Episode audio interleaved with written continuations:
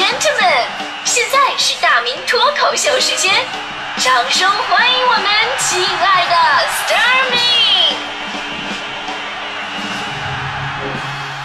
欢迎各位来到今天的大明脱口秀，我是大明啊。这两年在娱乐圈里边有个词就特别的流行，叫人设，是吧？顾名思义呢，就是人物设定。本来呢，你说这是写小说吧、演电影用的啊，人物怎么样设定的？但是娱乐圈里的人呢，他真的就跟演戏一样，他们本人真实的样子你们都看不到。所谓的明星人设呢，都是什么经济团队呀、公关团队给他们炒起来的。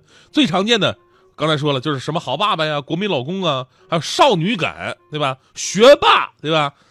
但毕竟啊，他装的，他不是真的呀，没装好，那就叫人设崩塌了。尤其现在在互联网上啊，让你三百六十度无死角，你平时你说你装个傻白甜还行，你非得说自己什么什么文凭，对吧？高考考了多少分？这种有据可查的，千万别瞎说，真的。因为中国最严谨、最刚硬的，就是那些誓不罢休的，就是知识分子。我跟你说，他们是水军的天敌，所以呢，可以跟我学习一下。你看我的人设跟他们就不一样，我的人设是没有文化，我 我的人设是没有文化，你都说啥，对吧？当然这也不算是人设，因为这是真的，这啊。这个话说回来啊，其实生活当中呢，我们都得把自己包装一下，然后呢再展示给别人。人是铁，范儿是钢，一天不装我憋得慌，我是。小到朋友圈发文章，大到生活中的待人接物，一个特别任性的人，可能把自己标榜成善解人意。对吧？一个斤斤计较的人，可能把自己设定成看破红尘；一个不爱收拾屋子的人，拾掇出半米的空间，立马拍张照片发个朋友圈，彰显自己什么生活环境干净整洁，自己爱劳动；一个性格粗暴的女人，非得加上什么柔美小清新的滤镜，再发一句“听雪落下的声音”，装什么阳光林黛玉啊？大迪，大迪，你把那个板砖放放哪？我就说这意思，哎。我们呢总是想把自己好的一面展示给别人，哪怕是最简单直接的出去运动打个球，啊，这里边都有人设的。你仔细观察就能发现，平时这个野球场上那些看似粗糙的大老爷们儿，其实内心里边非常的狡诈。尤其像我这岁数的，我身体不如人家，球技不如人家，我还得维护自己大哥的形象，对吧？不能让别的你觉得你是个弱鸡啊，对吧？不靠装我怎么混？之前呢，我跟大家伙讲过足球场上怎么样的装自己身经百战。首先呢，你得有个非常专业的球包，包里边装备除了必备的球鞋、球衣之类的哈。记住，千万啊，千万要记住，一定要装上一瓶冷冻喷雾剂啊。有什么用？一会儿再说。球衣呢，建议购买一些不太热门的运动品牌的球衣，然后呢，后边印着什么校队啊、院队啊，或者你们单位的名字。总之，就别人一看就知道你是踢过联赛的，不是菜鸟。号码不是印十号就是印九号，因为大家伙看这个号码就会敬畏你三分，对吧？而且有这两个号码，他们就一般不会让你去踢后卫，因为后卫踢的不好那是真丢脸。我说，不过有一点要注意，就是印字儿的时候啊，考虑一下你们学校或者单位的名称适不适合。比方说，你要是印着北京体育大学，那没问题，这几个字儿就够镇场子了。你要是印嗯文艺之声，听着就软啊，对吧？这种地方就显得粗暴一点。等到人差不多齐了啊，人家在那儿什么抽烟呢、唠嗑什么的，野球场都这样嘛。但是你不能，你要开始非常专业的热身运动，慢跑加冲刺跑加变速变向跑结合。重点是跑完之后呢，你一定带着那种稍微有点自责的表情走向人群，边走边摇头，表示你对今天的身体状况不太满意，为一会儿你拙劣的表现埋下伏笔。如果比赛当中表现确实太恶劣了，啊，你可以到球包那儿。把准备好的那瓶那个，呃，冷冻喷雾剂拿出来，象征性的喷一喷脚踝、膝盖什么的，然后打开微信，对手机说几句话，说：“哎，哥几个，对不起啊，这周末的半决赛我可能没法参加了。刚才老伤啊，老伤的位置被踩了一脚，伤的不轻了，是不是？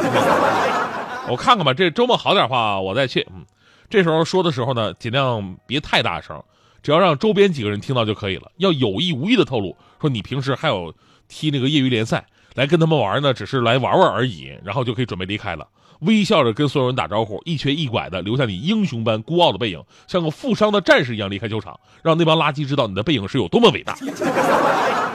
这踢足球，打篮球也是一样。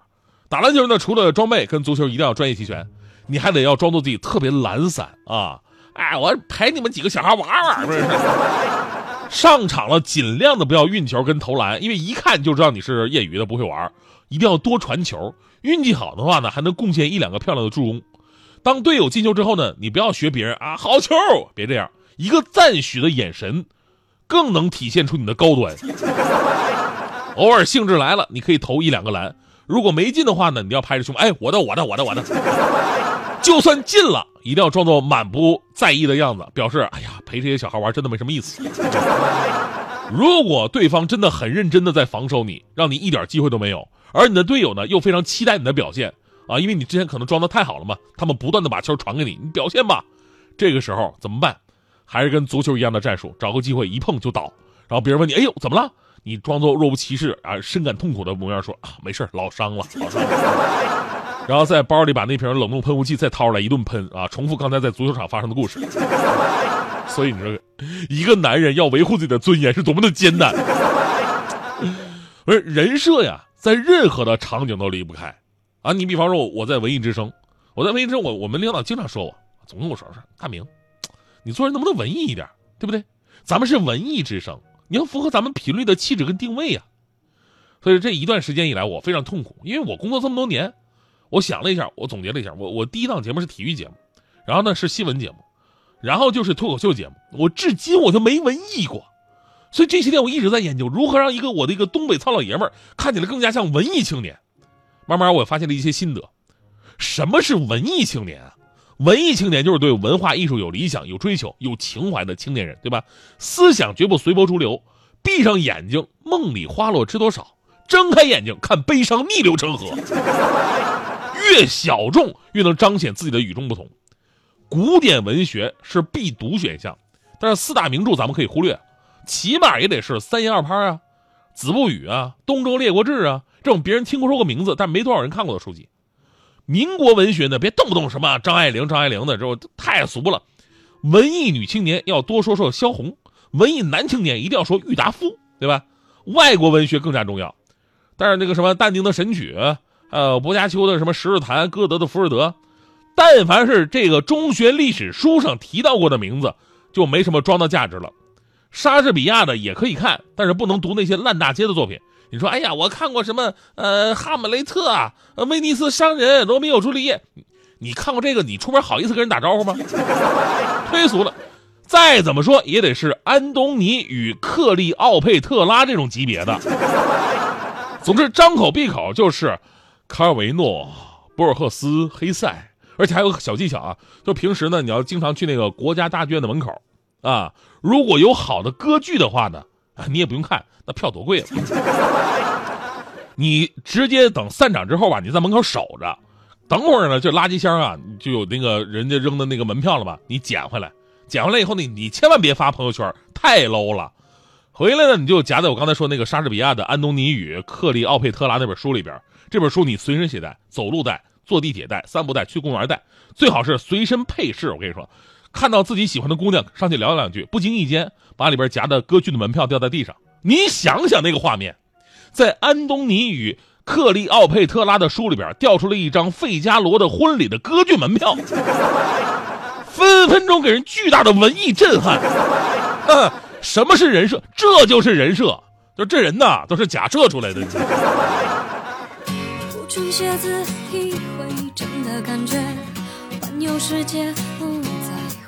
乎明天天气。我的世纪梦与我没有距离，说去就去，发出讯息，接受我的频率，冒险前进，顺从心里的好奇，不想隐瞒，不想委屈自己，我的心情向明天看齐。就是这样，要跟把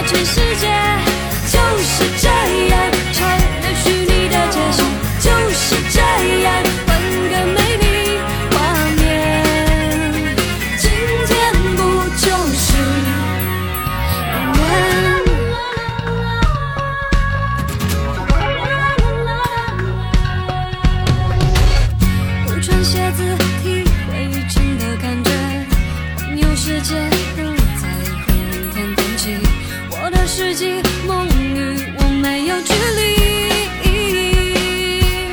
说去就去，发出讯息，接收我的频率，冒险前进，选择心里的好奇，不想隐瞒，不想委屈自己，我的心情。